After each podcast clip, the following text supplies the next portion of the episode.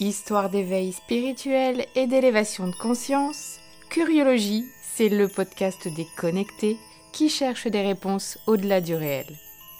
Décroche ta ceinture et prépare-toi à voyager avec notre invité de la semaine. Bonjour à tous et bienvenue dans ce nouvel épisode de Curiologie. Aujourd'hui, j'invite Lauriana du Cercle Vertueux. Lauriana, elle est aromathérapeute énergétique et euh, je l'ai rencontrée sur Instagram comme beaucoup euh, de mes invités. Salut Lauriana, comment ça va? Salut Angélique, ça va bien, merci de me recevoir. Lauriana, est-ce que tu peux te présenter un peu plus en détail que ce que j'ai fait? Mais oui, c'est parti. du coup, euh, comme je te disais, c'est un drôle d'exercice pour moi d'essayer de me définir, mais je m'appelle Lauriana, euh, j'ai 28 ans et euh, actuellement je vis en Ardèche où je viens d'emménager. Avant ça, euh, moi je suis née et j'ai grandi à Montpellier. Et puis, comme tu l'as dit, actuellement, mon métier, c'est l'aromathérapie énergétique du coup. Donc, c'est une branche de l'aromathérapie qui n'est pas très très connue. Enfin, une application de l'aromathérapie qui n'est pas très connue. et puis, je fais d'autres choses en fait. je gravite un peu autour de cette exploration de, des sagesses du monde végétal. Donc, euh, je suis aussi facilitatrice d'espaces sacrés, donc notamment avec le, avec le cacao euh, cérémoniel. Euh, mais aussi, voilà, j'explore en fait autour du végétal avec, par exemple, les méditations attractives et, le chant aussi. Donc, voilà, je fais beaucoup de choses. le Reiki d'ailleurs aussi. Enfin voilà, ça peut partir un peu dans tous les sens cette présentation, mais euh, voilà en gros ce que je fais. Je travaille avec le végétal et l'énergétique. D'accord. Et du coup, tu aides les gens grâce à tous ces outils-là. C'est ça. Donc, euh, dans... ça se fait dans vraiment différents espaces. Euh, comme je te le disais, je, je fais à la fois du présentiel, donc les cérémonies cacao en présentiel, dans lesquelles on va explorer la voix aussi avec le chant. Et euh, dans un autre temps, moi, j'ai commencé avec un e-commerce sur lequel je crée en fait euh, des roll euh, d'aromathérapie énergétique. Donc mhm. avec des thèmes différents, avec pour des problématiques différentes. Et, et je fais aussi des consultations pour personnaliser ces roll là justement en fonction vraiment de ton état émotionnel, tes problématiques du moment, tes challenges, tes défis. Et puis ton histoire aussi. Donc voilà, je fais beaucoup de choses. Et du coup, ça veut dire que là, dans ta nouvelle maison en Ardèche, tu vas prévoir euh, un jardin euh, des simples ou euh, un petit jardin de, plantes énergétiques, tout ça? Ah ouais, j'aimerais trop avoir mais enfin un petit espace où je peux cultiver mes plantes, effectivement, parce que bah, j'ai le projet aussi de, pouvoir bah, cultiver la plupart des plantes que j'utilise. Alors, pas de les distiller parce que c'est quand même un métier à part, tu vois, je ne me lancerai pas dans de la distillation d'huile essentielle, mais parce que c'est vraiment ma matière première, l'huile essentielle. Mais en fait, euh, ce qui est intéressant, c'est que vraiment le végétal, on peut travailler avec de euh, plein, plein de façons différentes, avec euh, plein de supports différents. Tu peux, tu peux l'avoir, donc tu peux avoir les plantes sèches, tu peux avoir les plantes euh, sous leur forme la plus concentrée, donc euh, distillées en huile essentielle. Mais il y a mm. aussi l'hydrolat, qui est une super façon de travailler avec le végétal sans forcément avoir à manipuler des huiles essentielles. Et, mm. euh, effectivement, même juste le, végétal, pas forcément coupé, pas forcément consommé d'une certaine façon. juste être à l'extérieur, être avec les arbres, être avec les plantes, c'est aussi une façon d'interagir avec eux. Ok. Avant que tu nous racontes ton éveil spirituel, j'ai j'ai envie que tu creuses, ça m'intéresse trop. Comment, euh, pourquoi on, dit que c'est euh, de l'herboristerie euh, vibratoire, par exemple? Parce, parce que les plantes ont une vibration et c'est cette mmh. vibration qui soigne, c'est ça? Alors, je pourrais en parler longtemps, attention, je suis euh, En fait, donc moi, je suis pas arboriste, donc je suis aromathérapeute, mais effectivement, euh, on peut mettre une grande catégorie en mode phytothérapie euh, énergétique, effectivement, si tu veux le mettre dans une grande catégorie comme ça. Mhm. alors, pourquoi on, parle d'énergétique avec les plantes? C'est vrai que c'est, comme je te disais, c'est une, une branche qui est très peu creusée, en fait, et très peu connue. Et euh, presque même, je pense, ça peut faire rire beaucoup de personnes. Ah là là, l'énergie des plantes, euh, oui, oui. Mais, euh, et en fait, donc là, pour te parler vraiment purement sur un, sur un stade, enfin sur, sur une, comment dire, vraiment dans le domaine physique, physiologique, comment est-ce que les plantes, comment est-ce que les huiles essentielles elles influent sur, euh, sur ton corps physique. Donc, il peut y avoir euh, plusieurs manières, comme je te disais, donc avec l'aromathérapie scientifique, vraiment, euh, quand tu fais une application cutanée, par exemple, sur un bleu, hop, tu vas soigner du coup la douleur, le, tu vas peut-être fluidifier le sang pour évacuer du coup l'épanchement, etc. Donc, mhm. il y a cette manière-là. Il y a effectivement la voie orale aussi dans laquelle tu vas avaler des huiles essentielles. Mais voilà, ça se fait pour que certaines, euh, applications.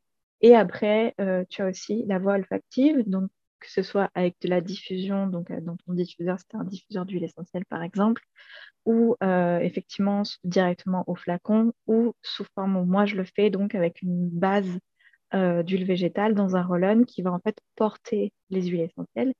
Et à ce niveau-là, en fait, euh, l'olfaction, c'est un peu, un peu magique, mais pas tout à fait. Euh, en fait, dans, notre système olfactif, on a euh, une petite membrane qui s'appelle l'épithélium. Et cette membrane, c'est la traductrice. C'est assez, moi, je trouve ça assez magique. Hein. C'est la traductrice, en gros, de toutes les odeurs qu'on sent. Donc, c'est-à-dire, elle est chargée, c'est un mini-ordinateur, elle est chargée de traduire en message, en impulsion électrique dans le cerveau tout ce que tu sens. Et ça a plusieurs fonctions, mais notamment ben, la fonction première qui est la survie. C'est-à-dire que on a euh, l'odeur, c'est la voie vers la mémoire. Donc, en gros, tu vas accéder à cette espèce de mémoire euh, presque qu'on va te transmettre où euh, spontanément, sans qu'on te l'ait appris, ton corps apprend à rejeter des odeurs que tu vas catégoriser comme étant des mauvaises odeurs en mode bah, mhm. il ne viendrait jamais à l'esprit de mettre à la bouche des déjections animales, par exemple. Non. Mais si tu te retrouves seul à l'extérieur et que tu n'as aucune connaissance du monde qui t'entoure, tu vois ce que je veux dire, dans un vraiment pur, purement, simplement dans la survie, tu vas mm. pas mettre à la bouche ce genre de choses. Tu vas d'abord sentir et ça va être euh, vraiment un sens qui va te permettre d'être lié à ta survie, en fait, à te maintenir en vie sur Terre. Et euh, ce qui est magique, c'est que justement, les odeurs, elles sont liées à cette mémoire un peu universelle. Euh, et elles sont aussi liées, du coup, à, ton système euh, émotionnel. Donc, à travers les odeurs, on va pouvoir venir aller activer certaines zones de la mémoire. On va mhm. pouvoir aller chercher certaines informations et on va pouvoir influencer ton système hormonal et ton système émotionnel. Donc, on peut un peu Excellent. manipuler, mais euh, c'est pas vraiment de la manipulation, c'est plus, euh, moi je considère qu'on a une bibliothèque intérieure, tu vois, mm-hmm. qui est un peu, euh, qui est riche de plein d'ouvrages qu'on n'a jamais lus, et pourtant ils sont quand même là. Et on va pouvoir aller chercher des infos dans ces ouvrages, tu vois. Ok. Un peu comme les. Moi, je, en tout cas, ça fait partie de mes croyances. Hein. Je considère que c'est euh, une façon de se connecter aux croyances, euh, au savoir universel de l'univers, en fait. Mm-hmm. Et, euh, et c'est assez dingue. Et c'est assez, assez mystérieux encore. C'est des choses sur lesquelles on, enfin, on, on, connaît plein de choses. On a un grand savoir scientifique. Mais on est loin de tout savoir, on est loin d'avoir tout exploré. Il y a encore beaucoup de choses qu'on n'explique pas. Il y a certaines propriétés des huiles essentielles qu'on ne s'explique pas encore. Ouais, c'est certain. On ne sait pas comment elles fonctionnent. Mm. D'accord. Mais tu parles des annales akashiques, du coup? Bah, je sais pas. Euh, on peut les on peut les appeler comme on veut. Mm-hmm. Euh, après, j'ai peut-être, euh, je sais pas si j'ai si j'ai la même vision que ça exactement, mais je pense qu'on peut appeler ça comme ça aussi. Moi, j'appelle ça la bibliothèque de l'univers ou ou la bibliothèque universelle ou ta bibliothèque intérieure à toi aussi, parce que donc, comme je disais, c'est tu vas te relier à quelque chose de, plus grand que ce que toi tu sais. Mhm. Mais tu peux aussi, là je parle vraiment aussi euh, dans un sens personnel, c'est-à-dire que tu vas aussi pouvoir aller chercher euh, des mémoires, euh, des mémoires, que ce soit des mémoires de ta lignée mhm. ou des choses qui sont en toi, qui sont encore dans le subconscient et qui vont venir s'activer ou justement s'apaiser, etc. D'accord. Donc, donc oui, ça peut être ça peut être bien plus large que tout ça, effectivement. Ok, génial intéressant. C'est trop cool, vaste. Mais du coup, qu'est-ce qui t'a amené à faire ça? Qu'est-ce qui m'a amené à faire ça? Alors, donc moi, quand je me suis formée en, aromathérapie scientifique, j'ai eu la chance de me former avec euh, un naturopathe et euh, qui a fait une grosse ouverture euh, pendant justement la formation d'aroma scientifique. Une grosse ouverture sur chaque huile essentielle quand on faisait des monographies, tu vois, qu'on on étudiait chaque huile essentielle une par une. Il y avait une, grosse ouverture sur justement l'effet psycho-émotionnel. Je me suis dit, mm-hmm, intéressant. Et il se trouve que c'est ce que dans la formation, c'est ce à quoi je, je, me raccrochais le plus. C'est ce qui, en fait, euh, le plus avec moi et c'est la partie sur laquelle j'étais la meilleure dans mon final, euh, tu vois, dans, dans le. Dans, dans le examen qu'on a fait après pour, euh, pour passer la certification. on l'a souligné, enfin, mon formateur l'a souligné, le fait que c'était c'était un travail euh, qui, voilà, qui faisait que j'avais vraiment bien, bien retenu ça. Et en fait, donc, le, la voie olfactive, il faut savoir que dans l'aromathérapie scientifique, on s'en sert surtout pour euh, euh, soutenir les douleurs, en fait. C'est-à-dire que, par exemple, ça va être un soutien sur, donc tu vas utiliser telle huile essentielle pour, tu as tel type de douleur, d'arthrose, etc. Machin. Mais dans une consultation, euh, c'est hyper holistique, donc on essaie de prendre en compte euh, la globalité de, la personne.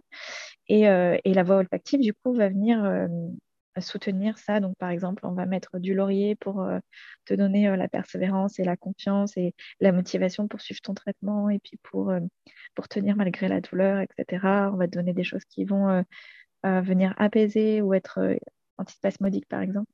Mmh et donc, si tu veux, c'est voilà, on s'en servait que pour ça, on va dire en aroma scientifique. Mais du coup, c'était tellement, tellement intéressant que ça m'a ouvert la voie vers euh, après bah, continuer en aromathérapie énergétique et vibratoire. Donc, je me suis formée donc, sur des modules complémentaires. Mmh et après, euh, j'ai cheminé encore avec euh, ma professeure que j'ai j'ai suivi pendant quelques temps aussi sur d'autres d'autres facettes aussi de l'aroma enfin de l'aroma énergétique et vibratoire. Mais c'est un travail qui est sans fin en fait. J'en sais. Moi, à la base, j'ai un, un, master en valorisation et médiation des patrimoines, mmh qui fait que euh, j'adore creuser aussi sur chaque plante euh, la partie histoire et légende, mythologie, tu vois, pour essayer de rajouter en fait ça, parce que forcément, il y a, y a, un côté, bon, les, les, les, les molécules qui sont présentes dans les plantes et donc dans les huiles essentielles, elles ont des propriétés physiques qui sont indissociables des propriétés énergétiques et vibratoires. Mhm. Mais par-dessus ça, il y a aussi une mémoire collective de l'utilisation de ces plantes, tu vois. Euh, il y a un terroir dans lequel elles ont poussé et il y a un lien très fort, en tout cas, je trouve, euh, avec les cultures et les civilisations qui les ont cultivées. Mhm. Euh, par exemple, tu n'imagines pas les, les cartes postales de Provence sans les champs de lavande. Absolument pas. Ouais. Ça fait partie d'un patrimoine culturel, immatériel, géomorphologique, etc., qui va en fait euh, modifier l'apparence euh, du, territoire mhm. et qui va aussi euh, conditionner ben, pas mal l'impulsion du commerce et des pratiques tu vois, sur, sur ce territoire-là. Donc voilà comment j'ai fait un peu le lien comment s'est fait le lien. Et puis après, effectivement, j'ai pu faire le lien avec mon, ancien métier aussi. D'accord. Et du coup, ton éveil spirituel, pas forcément, c'est lié aussi à, cette activité euh, d'aromathérapeute ou pas du tout? Alors, forcément qu'il est lié. euh, ouais, ouais, il est totalement lié par. par euh, bon, déjà, la nature, ça a toujours pris une grosse place euh, dans ma vie, mais je pense que ça, c'est le cas de beaucoup de personnes. Après, mon éveil, il a commencé bien, bien avant. Mais euh, on va dire que ça lui a donné un deuxième souffle. Euh, parce que euh, cette formation, elle est arrivée dans un moment où donc moi, je, sortais de mon master et j'avais envie de créer quelque chose donc, qui n'était pas forcément en lien avec les études que j'avais fait. Mais aujourd'hui, j'arrive à faire le lien. Et, et, donc, à la fac, moi, j'avais mis un petit peu en pause en toute ma pratique spirituelle parce mmh. que bah, je me suis bien rendu compte que quand on éveille spirituel, il se fait, enfin, le début en tout cas, se fait entre tes 13 et 15 ans et que tu es dans un environnement scolaire au lycée où, où les gens sont pas extrêmement bienveillants. Enfin, pas qu'il y ait un manque de bienveillance, c'est juste que on est des enfants, on est très premier degré, oui. on est très dans le conflit et dans l'expression de l'identité et tout ça. Donc, euh, je me suis rendu compte que, enfin, mon éveil, il a commencé à ce moment-là. Et, mhm. euh, et, je me suis rendu compte que ce que je prenais pour un support de, de conversation incroyable et d'ouverture, et de, et ben en fait, c'était une source de conflit. Genre, je parlais, je parlais d'astrologie, je parlais de, je parlais de trucs un peu trop bizarres peut-être, et, et, et, et ben voilà, je rentrais en conflit avec, avec les gens malgré moi. Euh, et peut-être que c'est surtout que moi, ça me blessait beaucoup de voir que les gens n'étaient pas du tout réceptifs. Euh, donc, euh, donc, si tu veux, j'ai un peu, voilà, ma vie, ma vie intellectuelle était tellement riche à la fac. Je faisais, j'ai commencé par de l'histoire de l'art et, de l'archéologie en licence, et ça me prenait tout mon temps et toutes mes lectures, etc. Donc, effectivement, c'est pendant cinq ans de ma vie à peu près, donc pendant lesquels bah, j'ai mis un peu tout ça en pas. Enfin, c'est que j'avais pas une pratique, si tu veux. C'était des choses que j'avais acquises par euh, la lecture, etc., des croyances, etc., que j'appelais mes philosophies de vie à l'époque, parce que le mot spiritualité était pas partout. ah oui, c'est vrai. Donc, euh, donc voilà, et, comme les réseaux n'existaient pas, j'étais à la fois très seule euh, là-dedans, et en même temps, ça m'a permis de ne pas me faire trop influencer, effectivement, sur ces thématiques. Après, euh, ouais, ce qui est plutôt cool. Euh, après, voilà, je manquais du, je manquais d'une communauté euh, avec laquelle échanger. Mm. Et, mais voilà, tout a un sens, je pense. Et, et c'est un moment, un, moment du coup après, après mon master, quand j'avais, je sais pas, à peu près 22 ans, où finalement j'ai repris cette pratique euh, qui faisait plus de sens. Et après, donc, je me suis formée et après, j'ai remis le nez vraiment dans l'énergétique avec euh, ben, des niveaux de conscience et de compréhension complètement différents aussi, tu vois. Mhm. Parce que forcément, j'avais appris plein de choses et puis mon, mon, regard sur le monde était complètement différent. Mhm. Qu'est-ce qui s'est passé du coup? Euh, pendant 14 ans, qu'est-ce qui s'est passé? Bah, La première fois quand tu t'es dit, mais en fait, ah. il y a autre chose en fait, ben, qu'est-ce qui s'est passé? Alors, bah, tout a commencé avec, euh, avec un petit quartz rose, pour tout te dire. j'avais, j'avais 13 ans et, j'étais euh, en vacances euh, à Collioure, au bord de mer, avec une copine. Et, et tu sais, ces petites boutiques de touristes là, au bord de la plage. avec, avec toutes ces petites, ces petites babioles qu'ils aiment bien te vendre. Et puis, et puis j'ai vu un petit quartz rose. Euh, en pendentif, tu sais. Mmh. Euh, et il y avait des. Quand j'y pense, franchement, c'est trop drôle parce que c'était vraiment ces trucs copier-coller avec des mots, tu sais, en mode amour, courage, force, persévérance.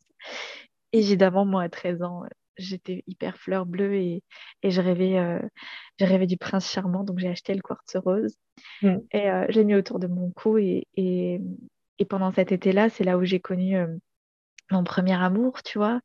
Ah, et, bah, et donc, ouais, il y avait une grosse force de manifestation à ce moment-là. En tout cas, euh, je ne le savais pas, mais j'avais posé une intention. Mmh. Euh, et, du coup, en rentrant chez moi, après ça, euh, j'ai commencé à m'intéresser à la lithothérapie. Donc, c'est par ce prisme-là, en fait, que je suis rentrée dans, dans, dans, la spiritualité, entre guillemets, si toutefois on peut y rentrer dedans. Très bizarre cette image. mais en tout cas, voilà, c'est comme ça que j'ai commencé à, à, explorer et à, à, poser, à, me poser des questions. Et à l'époque, euh, à l'époque, voilà, le contenu sur la litho, euh, oh my god, c'était vraiment, euh, c'était too much, quoi. C'est-à-dire? Bah, y avait, c'était vraiment Marie-Christine, 54 ans, qui faisait partie d'un mouvement hyper New Age et qui te proposait des formations en, tu vois, en litho enfin, et en aura-thérapie. Enfin, je, je grossis un peu, je rigole parce que j'aime bien, bien rire de tout, mais C'est juste que c'était tellement, tellement différent euh, de toute l'offre euh, et de la profusion d'infos et de formations qu'on a aujourd'hui. Et je me souviens avoir, euh, avoir cherché à me dire, bah, ben, peut-être que je peux apprendre ça, tu vois, peut-être que je peux apprendre la litho, peut-être que je peux comprendre plein d'autres choses, etc. Donc j'ai acheté des petits livres et tout, et puis j'avais envoyé des mails pour essayer de me renseigner sur des formations, mais j'avais 15 ans, tu vois, j'étais au lycée. et, et je recevais des mails avec des trucs kitschissimes et des, des images avec des auras et tout. Ah. voilà, c'était très drôle. Cette période était très drôle. Et du coup, c'était mon premier pied un peu là-dedans. Mais du coup, ce que j'ai eu la chance de pouvoir. Euh, après, quand je suis arrivée à ma première année de lycée, j'étais à Montpellier, donc j'avais accès à des, librairies comme Sorams et j'allais euh, j'avais fouillé tout le temps les, les, rayons ésotériques. Ah oui, ça c'est Hmm. très, très, très, différent d'aujourd'hui. C'était Je me souviens. Tu te souviens aussi, ouais. C'était plutôt caché dans un petit coin. C'était pas du tout mis en valeur. C'est ça. Il n'y avait pas euh, toutes les éditions qu'on a maintenant. Euh. Non, tu te souviens de cette édition qui existe toujours avec la tranche rouge, qui était vraiment qui, avait pignon sur rue dans la spiritualité là? Ouais. Avec tous les Jacques Chopra et tout. Enfin bref. C'est ça. elle existe encore. Hein ça existe encore, mais oui. Moi, j'en ai plein de ceux-là. plein, plein, plein. Quand tu as, as, 15 ans et que tu n'as pas trop de thunes, et eh ben, tu avais accès à des trucs comme ça pour 7-8 euros. Et franchement, mais heureusement que c'était là. Moi, j'ai acheté, j'ai ben, acheté ma première édition de Alan Kardec dans cette édition-là, tu vois. Oui, je vois. Mm. Des esprits. Et, et donc, justement, j'ai beaucoup lu à, à cette époque-là et je m'intéressais. Donc, Alan Kardec, c'était vraiment un tournant majeur dans dans la constitution de ce que j'appelais ma philosophie de vie, tu vois. Mais euh, je m'intéressais aussi beaucoup aux expériences de mort imminente, euh, euh, aux personnes qui travaillent avec, qui travaillaient, parce que en l'occurrence Elisabeth Kubler-Ross, elle est, elle est décédée depuis, mais qui travaillait avec des personnes en fin de vie. Mhm. elle, était thérapeute et psychologue et elle a beaucoup travaillé justement sur la fin de vie. elle a écrit notamment La mort est un nouveau soleil. D'accord. Et pareil, ça, c'est un truc que tu peux trouver aujourd'hui, ça coûte 2 euros d'occasion, tu vois. Mais pour moi, c'est partie des petites pépites mm. euh, qui, sont, qui ont été, j'ai l'impression, un, peu oubliées, noyées dans la masse. Parce qu'aujourd'hui, c'est vrai qu'on a une masse d'écriture là-dessus, une masse d'infos. Et tant mieux, tant mieux. Oui. Mais, voilà, y a, pour moi, il y a des, des, petites pépites comme le livre des esprits. Après, voilà, avec beaucoup de recul, euh, aujourd'hui, euh, je prends plus les mêmes choses. Mais j'étais bien consciente à l'époque déjà quand je le disais que je prenais ce qui me faisait, ce qui faisait sens, je laissais le reste tant que je le comprenais pas, tu vois. Et voilà, j'ai beaucoup lu aussi sur les expériences de mort imminente avec les livres de Raymond Moody. Et euh, ça, pareil, ça me, ça me fascinait. Et il y avait des choses, enfin, c'était beaucoup de témoignages. Et euh, il y a des choses qui étaient juste euh, exceptionnelles pour moi de lire et de me dire, ça n'a pas pu être inventé. Euh, je pense notamment, je ne sais pas si tu veux, je te décrive une, une, une, des parties du livre là, que j'ai lu et, et, dont je me souviens bien, qui m'a fait me dire, mais genre, c'est dingue. Là, il y a quelque chose c'est vraiment maudit du coup dans son livre euh, La vie après la vie, qui, qui, donc qui raconte, euh, qui est un témoignage, hein, qui retranscrit un témoignage d'un gars qui fait une expérience de mort imminente. Donc il sort de son corps et il voit la scène, il voit les infirmières, il voit la couleur de tout, etc., qui, qui est présent, qui, comment ils sont habillés, etc. Euh, dans cette forme éthérée du coup de sa conscience, ce gars traverse un mur pour aller de l'autre côté du donc dans la salle d'à côté. Et donc, il revient dans son corps, puisqu'il a été sauvé, il n'est pas mort, et il dit, dans le mur qui est en face de moi, il y a un tableau qui est emmuré. Donc, il y avait un ah tableau qui avait été emmuré, tu vois, au moment de la construction de l'hôpital. Ils ont cassé le mur et trouvé le tableau. et moi, j'ai 15 ans, je lis ça, et je me dis, waouh, genre, c'est complètement dingue. J'ai envie de comprendre, tu vois. J'ai envie de mm. comprendre. Et effectivement, tu vois, en plus, ce qui est trop intéressant dans ce bouquin, c'est qu'il parle aussi de. Il y a des arguments euh, de la médecine traditionnelle euh, et de la science qui essaient de, de décrédibiliser un petit peu tous ces témoignages, ou en tout cas de, faire comprendre que c'est une expérience qui est fabriquée par le cerveau, mhm. ou par les, plutôt par les, par les molécules, en tout cas dégagées par le cerveau euh, au moment de cette expérience-là. Et je me dis, mais ça, c'est pas, c'est pas possible. C'est pas possible que le cerveau, il ait inventé. Genre, c'est, juste un savoir que tu captes. C'est pas quelque chose que tu peux inventer. Impossible. Et il y en a des milliers et des milliers de témoignages comme ça. Mais oui. Relatés par des docteurs, quoi. C'est ça qui est incroyable. Ah ouais, ouais, Non, mais c'est trop ouf. Je pense qu'il y a un cardiologue euh, hollandais euh, qui s'est mis justement à répertorier euh, tout ça. Et parce que oui, bah, il avait eu plein de cas, plein de fois, bah, des gens qui perdaient pendant ces opérations à cœur ouvert. Et puis, bim, les gens revenaient et puis ils racontaient tous des expériences différentes, mais qui avaient toute cette trame de, de mort imminente, en fait. Mmh. Et et là, ouais, il y en a des milliers, des milliers relatés. Euh, et je pense, ouais, moi aussi, tu sais, il y a une. C'est une histoire comme ça qui m'a qui m'a aussi euh, fait dire que waouh, mais c'est incroyable. Et c'était sur euh, Tistria. Je ne sais pas si tu as connu cette chaîne YouTube qui n'existe plus malheureusement, mais elle est encore, enfin, les, les, vidéos, il y en a encore plein des dispo. c'est T-I-S-T-R-I-A. Et euh, il y avait une expérience justement de mort imminente, euh, pareil, euh, quelqu'un qui mourait, qui allait dans la salle d'à côté, qui entendait une conversation qu'il n'aurait pas dû, qu'il pas pu entendre, et qui mm. va aussi dans la cuisine de sa maison et qui voit qu'il se passe telle chose, telle chose, et qui revient et qui décrit tout, quoi.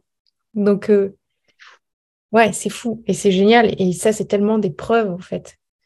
Oui, pour moi, c'était des preuves et aussi c'était une façon de mettre un pied dans j'utilise avec des guillemets dans la spiritualité parce que je pense que tout est spirituel en fait et que c'est et que c'est bizarre pour moi de l'utiliser comme, comme adjectif, tu vois, ou comme euh, genre catégorie ou non.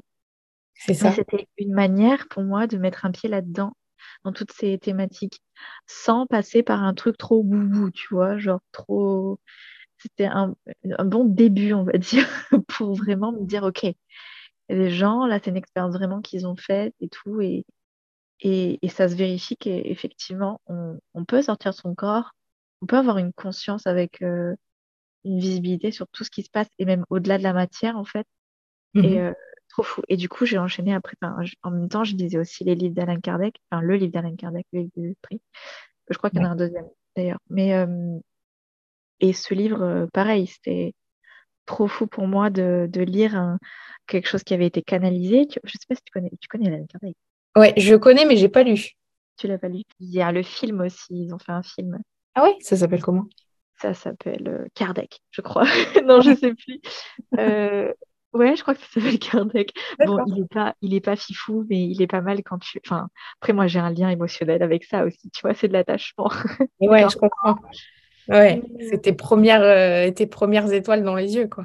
C'est mes premiers mm, presque wow. mentors alors qu'ils existent, qu'ils n'existaient pas à l'époque où moi je, les lisais parce que, sur Terre, parce que Alain Kardec c'est le 18e siècle en fait.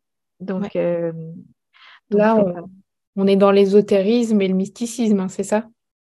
C'est ça. Bah, après, le, Alain Kardec il a créé le spiritisme du coup, c'est parce qu'ils aimaient bien. Après, pour moi, Alain Kardec ça fait partie de cette euh, de, ces personnages presque humanistes, tu vois, où, où ils avaient un, savoir euh, hyper large sur plein de choses. Ou euh, à l'époque, je pense qu'il y avait aussi ce besoin peut-être un peu de, codifier des choses, parce qu'il y avait une démarche scientifique vraiment. Ah donc il fallait mettre des termes et des mots sur tout. Euh, donc c'est pour ça que ça s'appelle, enfin en tout cas, lui a créé le spiritisme, qui est on ne peut pas vraiment dire une religion, ni un mouvement, ni quoi que ce soit. C'est pas dogmatique, c'est juste, tu vois, pour mettre un cadre en fait et dire on parle du spiritisme.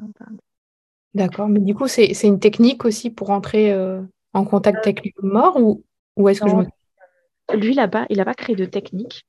Mmh. Euh, si je si je dis pas de bêtises, lui, il travaillait en fait euh, par le biais d'autres médiums. D'accord. Donc, c'est-à-dire, il a il retranscrivait les écrits et justement, il faisait. En fait, lui, il a apporté euh, plus euh, la démarche scientifique, tu vois, euh, qui était propre à l'époque, avec ah ben on va faire telle telle expérience ou Alors, j'ai plus de, j'ai plus de mémoire très, très précise. Mais tu vois, on va poser telle question, on va, c'était préparé, tu vois ce que je veux dire? Oui. Et, euh, et, vraiment dans cette idée de d'apporter des écrits et d'apporter quelque chose à, cette, bah, à la communauté.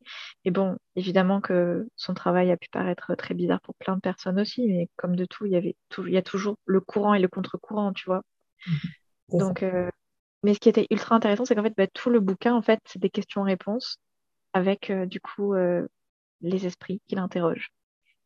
Et, euh, et c'est un gros bouquin quand même. Hein. il, est, assez fat. Et c'est ultra intéressant parce que ça te permet d'avoir quelques clés, en tout cas quelques premières bases sur l'organisation du monde subtil, etc. Maintenant, avec la vision que j'en ai, les croyances que j'ai aujourd'hui, je suis consciente que suivant le type d'esprit qu'il a pu contacter et interroger, il y a probablement eu des, des, tu vois, des contradictions. Mm-hmm. Je ne sais pas si c'était le même esprit à chaque fois. Euh, et puis même, je pense que s'il y avait la possibilité de, de, comment dire, en tout cas sur mes croyances, s'il y avait la possibilité de le contacter, cet esprit-là, peut-être qu'il était euh, dans une sphère euh, des dimensions qui fait que euh, sa vision était partielle encore. Ouais, je vois. Mais s'il y en a un, s'il y en a un qui était dans le plan éthérique et s'il y en a un qui était dans le bas astral, il ne va pas avoir la même vision, quoi. Ils vont raconter des trucs totalement différents. Ouais. alors, euh, pense pas qu'ils aient contacté hmm, le bas astral, mais enfin voilà, quoi qu'il en soit, je pense qu'à cette époque-là, il n'y avait pas enfin toute la la, connaissance qu'on en a aujourd'hui, mais en tout cas, euh, c'était les, je ne veux pas dire les débuts parce que ça a toujours existé, mais j'ai eu l'impression que c'était euh, parmi les premières recherches vraiment euh, avec un cadre un peu scientifique, tu vois, une volonté un petit peu de codifier ou de, de retranscrire. Et en fait, ça se passait par l'écriture automatique, je crois, en plus, la plupart du temps. d'accord, je vois. Je ne sais pas si lui-même, effectivement, a réussi à ouvrir ses capacités médiumniques et, et à faire de l'écriture automatique ou pas. Je sais plus. Et voilà, tout ça pour dire que c'était vraiment hyper majeur, en tout cas dans ma, dans ma conception du monde invisible. Et à l'époque, j'en avais très peur, en fait, pendant très très longtemps. J'étais ah. terrifiée. Euh, parce que bon, j'étais une enfant et euh, j'avais peu accès à Internet, mais les fois où j'avais accès à Internet euh, ou à des documentaire un petit peu waouh sur le paranormal, tu vois. Finalement, c'était ça les seules infos qu'on avait. Et je me souviens avoir vu des images de poltergeist et, euh, et, ça, ça me terrifiait. Mais vraiment, j'étais persuadée depuis très très longtemps en plus, du coup, maintenant que j'y pense, maintenant que je te le dis. Je le savais qu'il y avait des forces qui avaient la capacité d'agir sur la matière, mais ça me terrifiait de me dire, elles, elles, elles ne sont pas palpables, donc tu peux pas les toucher, tu peux pas Enfin, je pensais que tu pouvais pas leur mettre un frein, leur mettre un stop, tu vois. Ouais. Du coup, c'était, c'était quand même terrifiant pour une enfant de se dire il y a des choses qui peuvent influencer euh, notre, notre corps, notre matière, les choses autour de nous, et euh, on ne pourra pas les toucher. on ne pourra pas, tu vois. Et du coup, euh, ça, ça, avait participé un petit peu à, à me rassurer un peu là-dessus en me disant, OK, il y a peut-être euh, une hiérarchie aussi où effectivement il y a certains, certaines énergies, certains esprits qui ont intérêt à faire du mal et puis d'autres qui n'en ont pas, pas d'intérêt, tu vois. Mmh Donc ça, ça, a, dilué, on va dire, un peu ma connaissance de tout ça. D'accord. Mais maintenant, tu n'as plus peur Maintenant, j'ai plus peur, mais c'est récent. ah oui Qu'est-ce qui s'est passé? Alors, j'ai plus peur. Euh, ouais, parce que bah, quand tu quand as un métier dans le spirituel, avec des gros guillemets, quand tu traînes dans des sphères où voilà, tu es en contact avec beaucoup de gens qui sont médiums, beaucoup de gens qui ont des capacités psychiques euh, développées, euh, des gens qui pratiquent la magie, la sorcellerie, etc. Euh, bah, tu entends un peu de tout et de rien. Tu vois, entends, tu, tu, entends et tu même tu, tu échanges avec des gens, voilà, tu as des, as des échos un petit peu, je trouve, à contre-courant. Et j'ai mis longtemps à comprendre que euh, l'expérience humaine été vraiment, euh, en tout cas, guidée par le point de vue la subjectivité, tu vois, et que mhm. c'était compliqué d'en tirer une vérité générale. D'accord. En tout cas, je considère ça. je considère que c'est un peu dur de tirer une vérité générale. Et du coup, donc forcément, j'avais ce, j'avais ce moment pendant plusieurs années, donc euh, jusqu'à récemment, où j'avais des infos de droite et de gauche, où je comprenais pas vraiment euh, le, comment dire, l'organisation du subtil, si je mhm. peux le dire comme ça. Tu vois ce que je veux dire un peu genre mhm. Comment ça fonctionne? Quelle est la putain de hiérarchie là-dedans? Je comprends rien. Et, euh, et, en fait, bah, c'est marrant parce que c'est toujours un peu dans les galères que je finis par trouver des infos.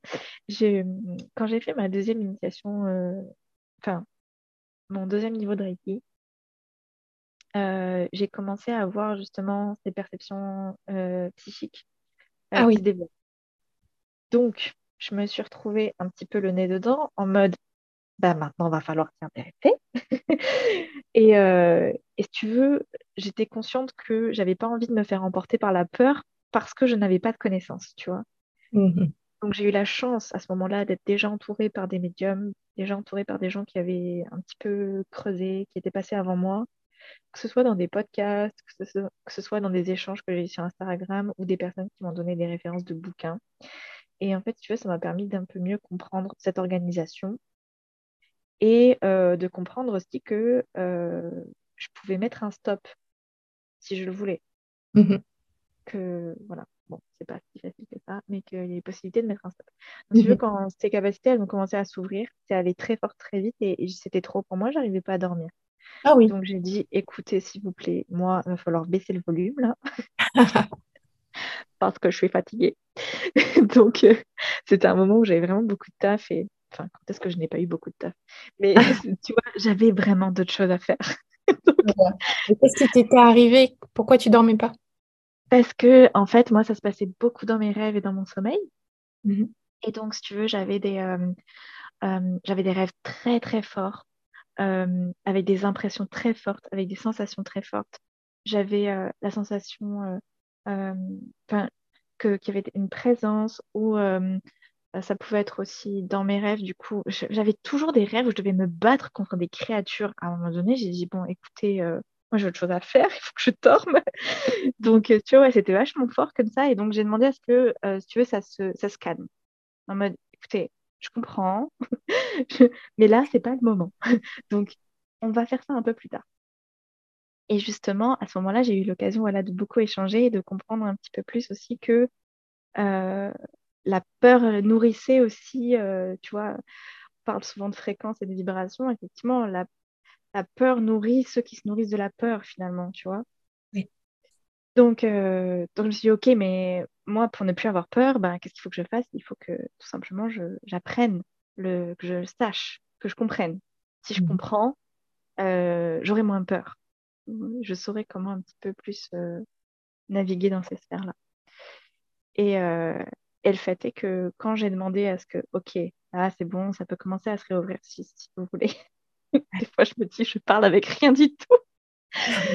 Donc récemment, il y a pas, il y a quoi, un mois, un mois ou deux, tu dis ok, là je suis un peu plus posée, on recommence, c'est parti.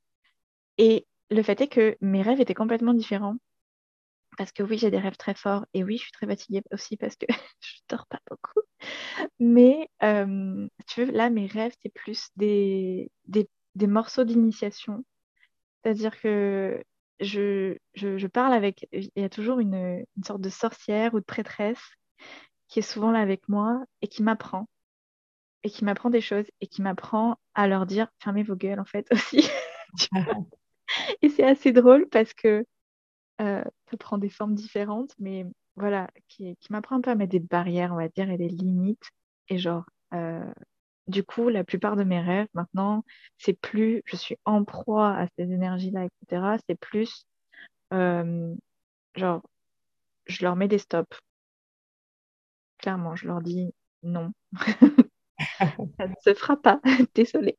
Ou euh, ouais, c'est toujours. Euh, après, des fois, c'est très drôle parce que ça peut être pas forcément des. Enfin, c'est pas hyper épique non plus, tu vois. C'est pas des grandes batailles de fou. C'est genre, des fois, c'est par la voix Genre, un, de, un de mes rêves, c'était justement, genre, ben, il va falloir que tu apprennes à utiliser ta voix comme cet instrument-là pour mettre à distance, pour te protéger, pour, tu vois, pour une sorte de communication, mais sur après le, tu vois, le son, de toute façon, est une vibration, et, mhm. mais en mode le chant, en fait.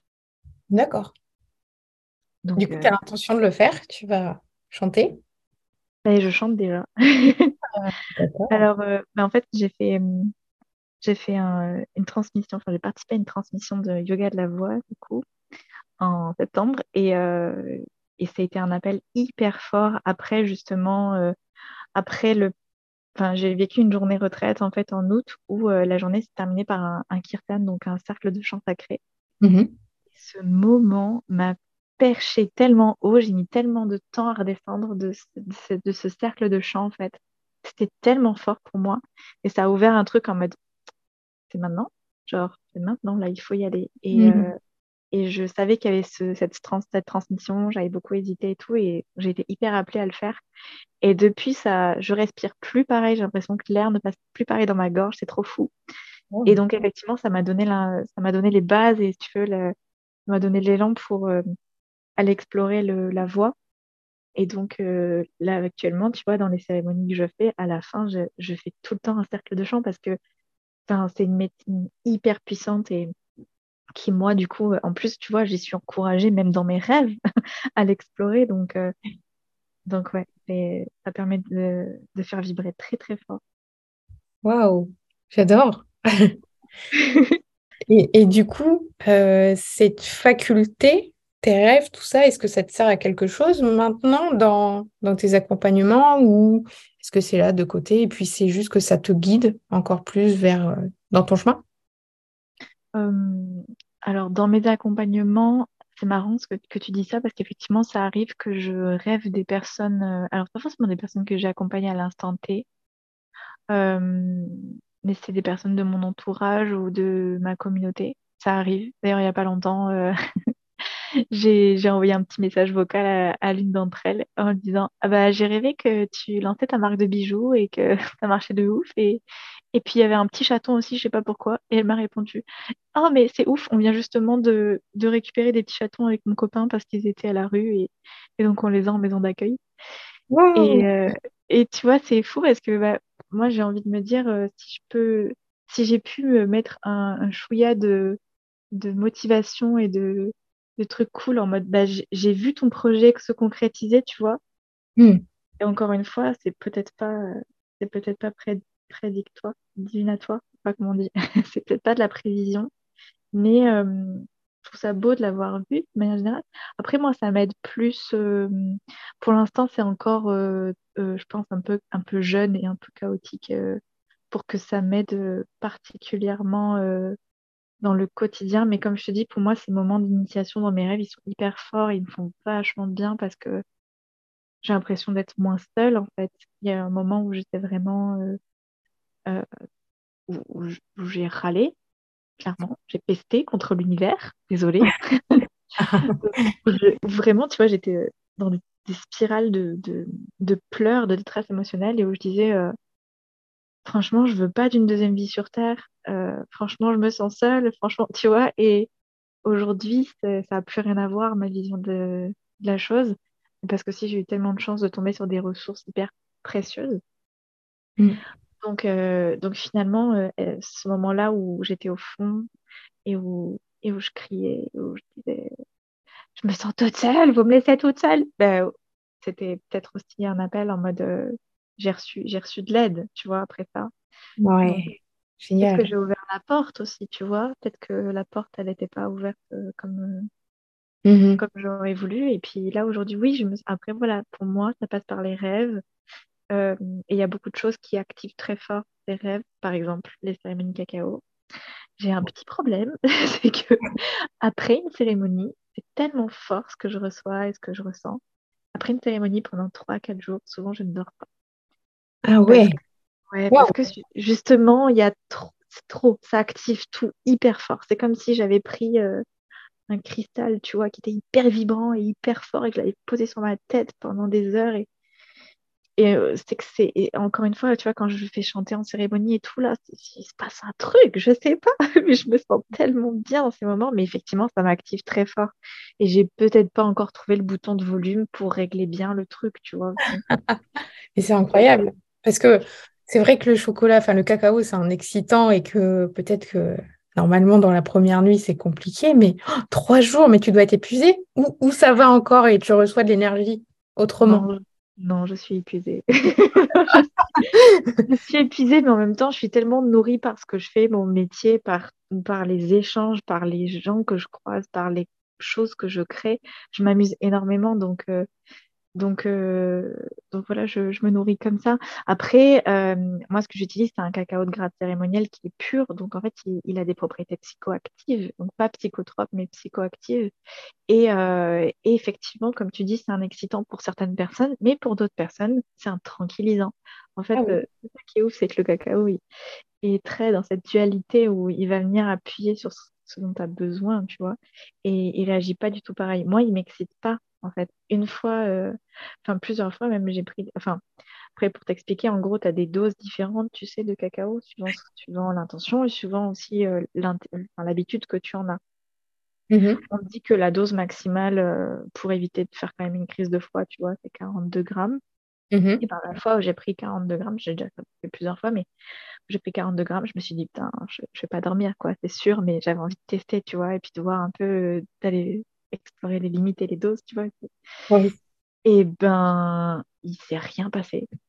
Genre, ça a même moins tapé que d'habitude, tu vois. Et en fait, là, actuellement, euh, dernièrement, j'ai remarqué que si je vais au-delà de 24 grammes, et ben, je me tape euh, migraine euh, et, et c'est déjà trop pour moi, entre guillemets. Donc après, voilà, il faut moduler en fonction du moment, en fonction du type de cacao aussi, parce qu'il y a des cacaos avec des énergies très différentes, etc. Donc, bref, c'est pas le sujet. Mais tout mm. ça pour dire. Euh, Peut-être que, tu.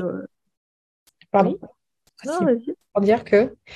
J'allais dire, peut-être que tu peux expliquer aux auditeurs ce que c'est et à quoi ça sert, parce que peut-être que tout le monde ne connaît pas les cérémonies de cacao. Oui, c'est vrai que c'est pas, enfin, pas très très connu. Enfin, si, dans ma sphère, oui, mais mm. oui, en fait, le cacao, euh, les cérémonies cacao, donc euh, en gros, pour euh, simplifier, c'est un espace ritualisé autour d'une plante médecine. Donc là, en l'occurrence, le cacao. Mais par exemple, je, je, fais déjà et je peux faire, tu peux faire en fait des espaces ritualisés en cérémonie autour de n'importe quelle plante, parce que les plantes médecines, ben, il y en a des centaines, tu vois ce que je veux dire. que le cacao, c'est une tradition euh, d'Amérique du Sud, donc il vient des Olmecs, des Aztèques, et qui remonterait à peu près 5000 ans avant Jésus-Christ. En fait, on n'est pas toujours d'accord, c'est entre 5000 et 3000 ans. Enfin, quand je dis on, c'est plutôt la communauté scientifique. Mais en gros, voilà, euh, c'est un aliment vraiment magique sur tous les plans de l'être, que ce soit le physique, l'énergétique, euh, l'émotionnel. C'est un des aliments les plus complexes en termes de molécules sur Terre. Et, euh, et il, est utilisé, il était utilisé, du coup, ça fait bien longtemps qu'il est utilisé du coup, pour cette propriété de, de soutien de la transe. Alors, encore une fois, on pourrait partir dans, un, dans une grande explication historique, mais le mm. cacao, il, a, il, a, il était utilisé à différents moments. Donc, ça peut être des espaces de célébration, des espaces de transformation, des espaces euh, de libération. Donc, euh, en gros, c'est une, médecine qui va venir activer et physiquement et émotionnellement, énergétiquement, plein de choses, mais assez différentes suivant ce dont tu as besoin toi, parce qu'en fait, je peux te citer une liste, genre, je peux te dire le cacao, on dit que c'est la médecine du cœur, mais c'est aussi une médecine de la terre, médecine de l'incarnation, c'est ça ramène de la fluidité, du mouvement énergétique, euh, c'est à la fois la sérotonine et la dopamine, tu vois, c'est un peu, c'est, comme je te disais, c'est à la fois ça va pouvoir te booster, mais en même temps ça va pouvoir te poser vachement en mode hyper chill, etc. Donc, euh, on dit aussi que c'est une médecine de vision. En fait, si tu veux, le cacao, c'est tellement de choses que c'est hyper compliqué de, de le définir. Mais euh, l'idée, c'est d'aller rencontrer, d'aller connecter un peu plus avec euh, la plante, l'esprit de la plante dans ces cérémonies. Donc, où on va avoir un lien aussi pas mal avec les éléments, et où après chaque personne et chaque facilitateur et facilitatrice va venir apporter sa médecine personnelle.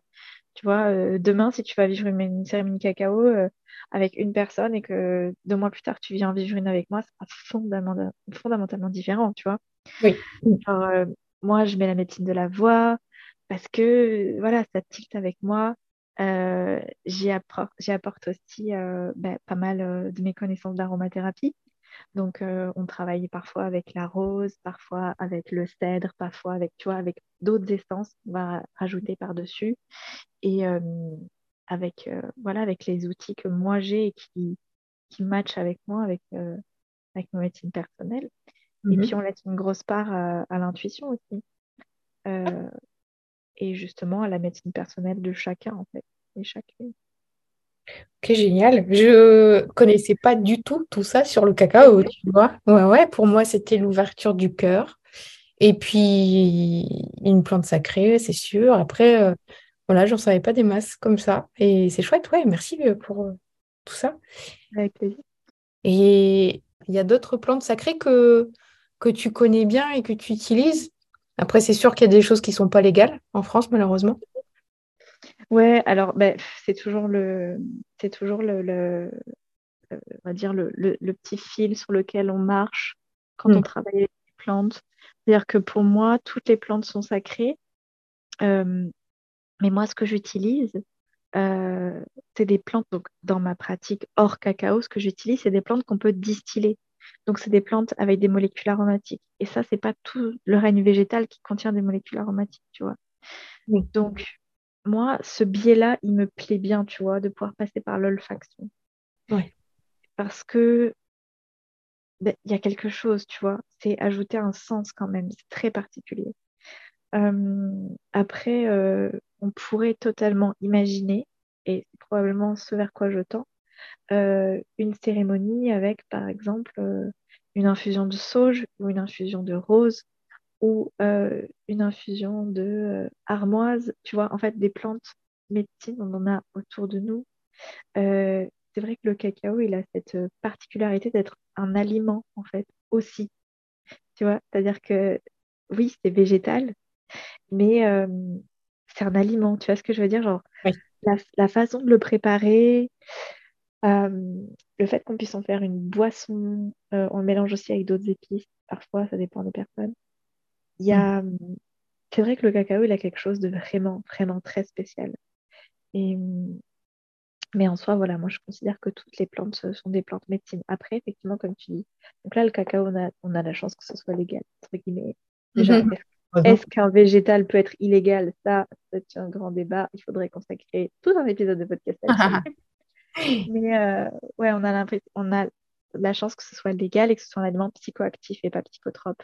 Mais effectivement, dès que tu vas travailler avec euh, l'ayahuasca, euh, les d'autres médecines, le cactus peyote par exemple, ou des trucs comme ça. Mm. Voilà, ça pose d'autres soucis. Après, voilà, il y a encore aussi d'autres soucis d'appropriation culturelle, par exemple avec ce cactus qui est hyper rare et qui sert dans des cérémonies encore aujourd'hui, etc. Mm. Donc voilà. Bon, pour le cacao, pareil, on pourrait consacrer tout un épisode à pourquoi le cacao, euh, en tout cas comment on l'utilise, pourquoi il n'y a pas vraiment un débat sur la population culturelle, mais la chose la plus importante à dire, c'est que il y a quand même y a une donnée très importante dans la population culturelle qui est l'argent. Donc en gros la déviation de cet argent, à savoir si on volait du cacao ou si on prenait du cacao pour ensuite, lambda, par exemple, si je prenais du Vanouten et que j'allais faire une cérémonie cacao, tu vois ce que je veux dire? Ce ne serait pas cohérent, non pas parce que ce n'est pas un, grade cérémoniel, mais tout simplement parce que ça ne permettrait pas de redonner de l'argent aux natifs et aux natifs des, de ah. ces cultures-là qui ont maintenu les pieds de cacao, et ces plantations cacao, et qui ont maintenu ces savoirs, en fait. Mmh. Je ne savais pas ça. C'est très, très important, c'est que le cacao cérémoniel, enfin, ça dépend d'où tu l'achètes, donc il faut faire attention, mais en fait, il permet bah, de, de, nourrir par cette énergie de l'argent euh, toutes ces personnes euh, qui, qui, ont, qui ont défendu ces savoirs, vraiment, qui ont, défendu ces, plantations aussi, parfois, parfois qui se sont mis en danger pour ça. Donc, c'est leurs descendants et descendantes, évidemment, mais Tu vois ce que je veux dire C'est extrêmement important, ça aussi, de dire on, ne vole rien à personne et en plus, on ne fait pas du tout un copier-coller euh, de la cérémonie. Ce que eux entendent par cérémonie cacao n'a rien à voir avec ce qu'on fait euh, en Occident, en fait. Ah oui. rien à voir. Pas tout à fait ça. Mais c'est pas exactement le même usage. Donc, en fait, c'est vrai qu'on appelle ça cérémonie. C'est un petit débat en ce moment. C'est est-ce qu'on appelle cérémonie? Est-ce qu'on change le nom? Il y a des gens qui ont commencé à changer le nom et qui appellent ça rituel du cacao, par exemple. Ouais. Mais c'est pas un copier-coller. Voilà. On n'a pas volé un savoir, euh, un rituel ou une culture ou quoi que ce soit. Ouais. J'aime bien euh, cette idée de, payer euh, ces personnes pour leur travail de sauvegarde qu'ils ont fait depuis des siècles. C'est chouette. Oui, mm. c'est eux qui finalement, tu vois, cultivent, récoltent et transforment le cacao en pâte de cacao. Et c'est eux qui ont ce process justement hyper sacré où voilà, il y a du sacré dans toutes les étapes il y a une référence euh, folle à la terre et, à cette médecine de la terre, justement. Donc, euh, c'est hyper important de, de redonner de l'argent, enfin, de donner de l'argent à ces personnes qui, voilà, de les maintenir, en fait, euh, parce que eux, c'est leur, c'est leur métier. Mhm. Ok, génial. Ça me redonne envie de, faire, de refaire une cérémonie. J'en ai déjà fait une ah ouais? il y a quelques mois. C'était chouette, c'était, c'était beau. C'est ah après, avec un, c'était lié à un breastwork. Et euh, c'était, c'était avec euh, Soraya qui a déjà eu un épisode dans ce podcast. Sarah aussi, les deux. Ah, et pour toi, ça a fait quoi du coup cette métier C'était lié au, hum, comment dire, au féminin sacré et euh, mmh. voilà, il s'est passé des belles choses. Il y a eu du tambour aussi et et voilà, beaucoup de choses qui remontent, hein, tu vois, émotionnellement parlant et tout. Et puis, euh, pas mal de libération, du coup. Ouais, c'est. C'était. Tu vois, tu dis médecine du cœur, mais c'est vrai que souvent, ça, se passe, ça commence dans le cœur et ensuite, s'il faut que ça fasse du chemin, ça va ailleurs. Mais mmh. effectivement, souvent, c'est dans le cœur et dans la libération, quoi.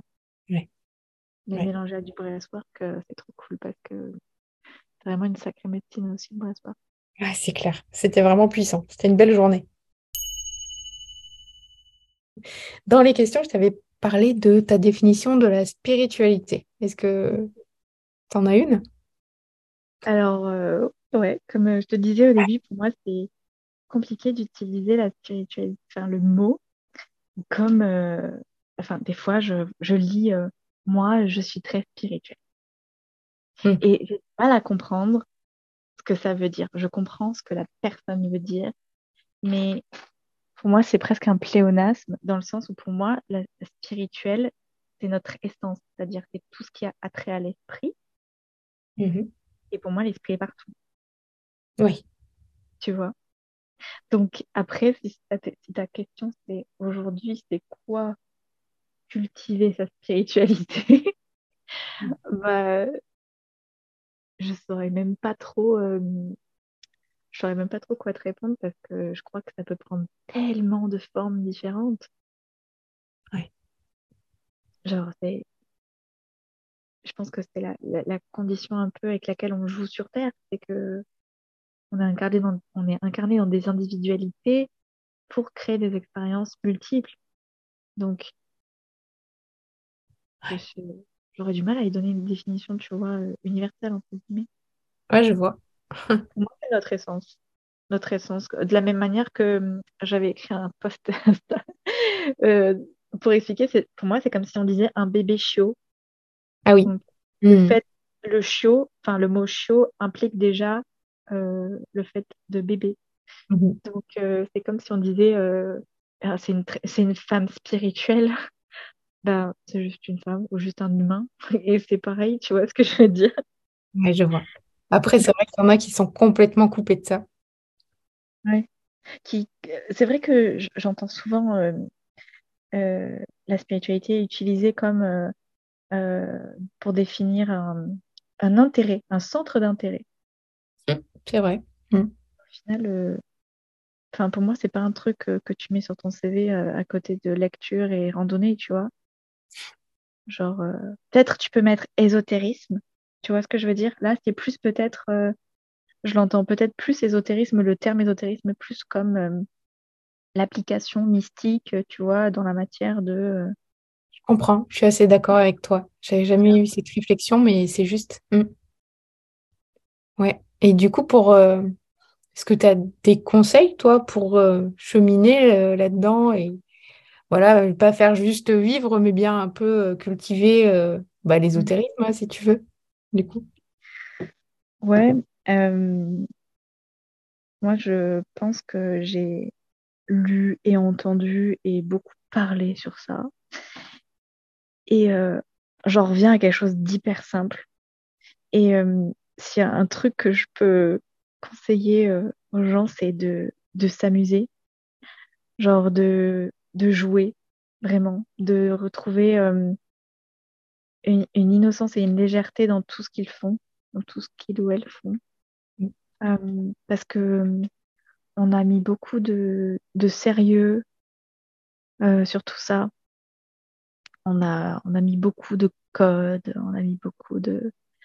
Et au final, je pense que, enfin, ça fait, c'est ma croyance, je pense qu'on est vraiment dans cette expérience terrestre pour se laisser traverser par les choses, par les émotions et ramener de, euh, de la sensualité dans le sens, euh, le lien au sens, tu vois, donc à savoir euh, le toucher, l'odorat, le goût, etc. Et c'est marrant parce que je travaille avec justement ces sens. Mhm. Euh, En fait, je pense qu'on nous a pas donné euh, ces portes de communication avec l'extérieur pour rien, donc ces cinq sens, et que il y a vraiment beaucoup, beaucoup de jeux à mettre dans tout ça, tu vois. D'apprendre à se faire traverser par les émotions parce qu'on est là pour tout ressentir, tu vois. Même si franchement, sur le moment, des fois, on s'en passerait. Mais ouais, de retrouver un peu de légèreté et de s'amuser avec tout ça parce que je trouve que c'est ce qu'on a. Même moi, hein, je passais par des moments où j'avais beaucoup de mal euh, dans des moments de difficulté, etc. Euh, euh, à sortir de, de cette sensation, d'une sensation, d'une émotion, tu vois, un truc comme ça. Alors que quand tu mets de la fluidité et que tu te laisses traverser par les choses et justement que tu vas exprimer tout ça à travers le jeu, donc à travers le mouvement ou à travers le son ou à travers, peu importe, la création, ça ramène tellement de fluidité en fait et, du coup tout passe beaucoup plus vite. Mmh. J'adore, j'adore ce conseil. Je sais pas si, euh, si c'est quelque chose que tu as pu expérimenter. Mais...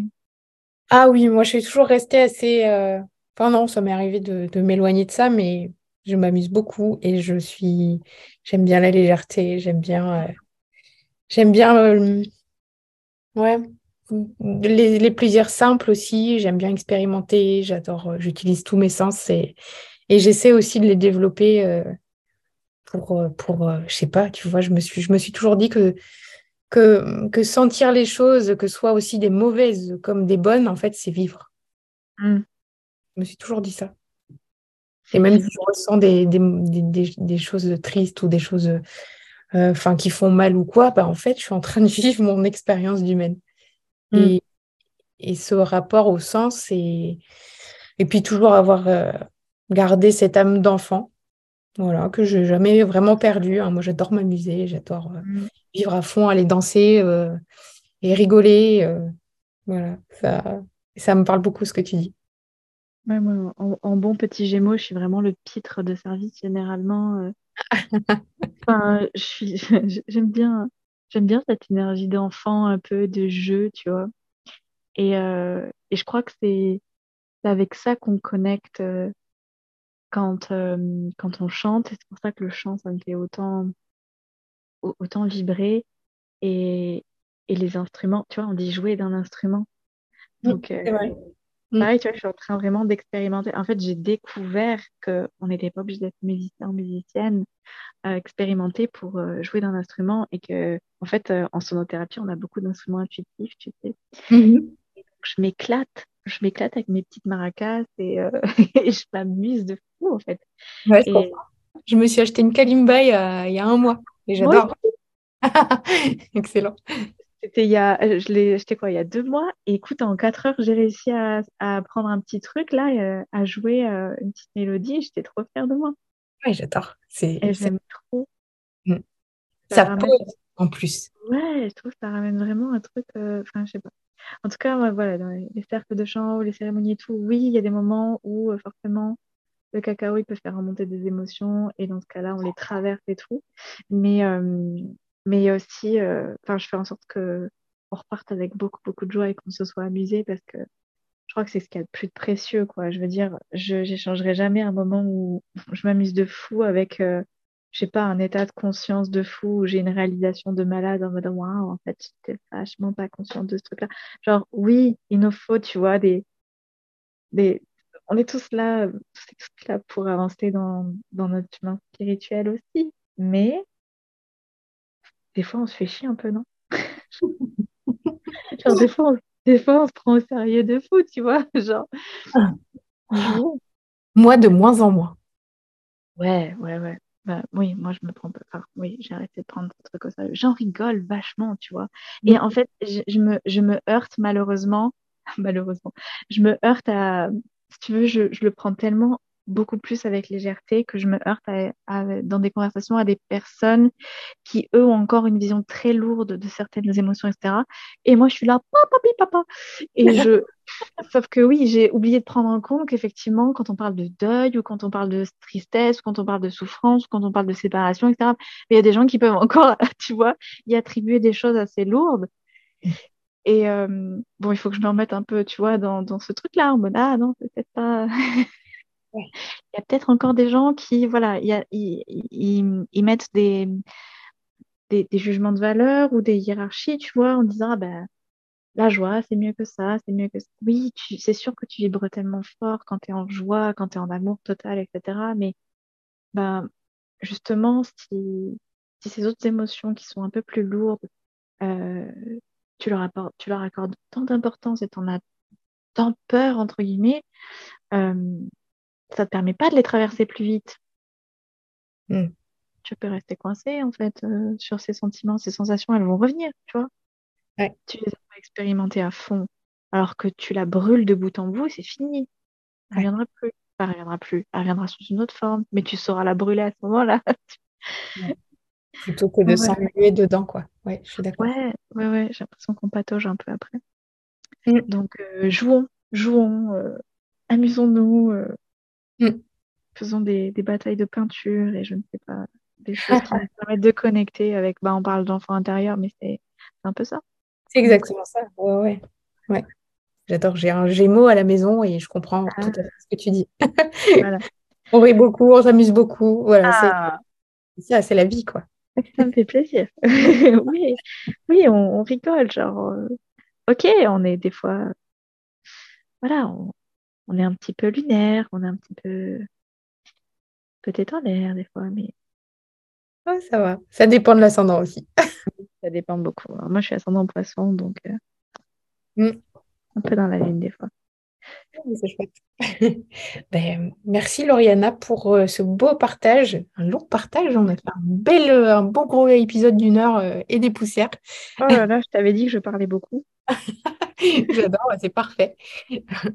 bah, merci à toi. Merci beaucoup, Angélique. Euh, bah, déjà, de ta proposition, de ton invitation. Et moi, j'ai beaucoup aimé cet exercice et, euh, et j'ai hâte euh, de recommencer d'ailleurs. C'était vraiment chouette, j'ai adoré. Et merci à tous ceux qui ont écouté cet épisode. Et je vous dis à très vite pour un nouvel épisode de Curiologie. Tu as vécu un éveil spirituel et tu as envie de le partager contacte-moi via le compte Instagram de Curiologie. Si tu trouves que le podcast est utile, soutiens-le en laissant un commentaire. Tu peux aussi le partager à toutes tes amies connectées. À très vite pour un nouvel épisode de Curiologie.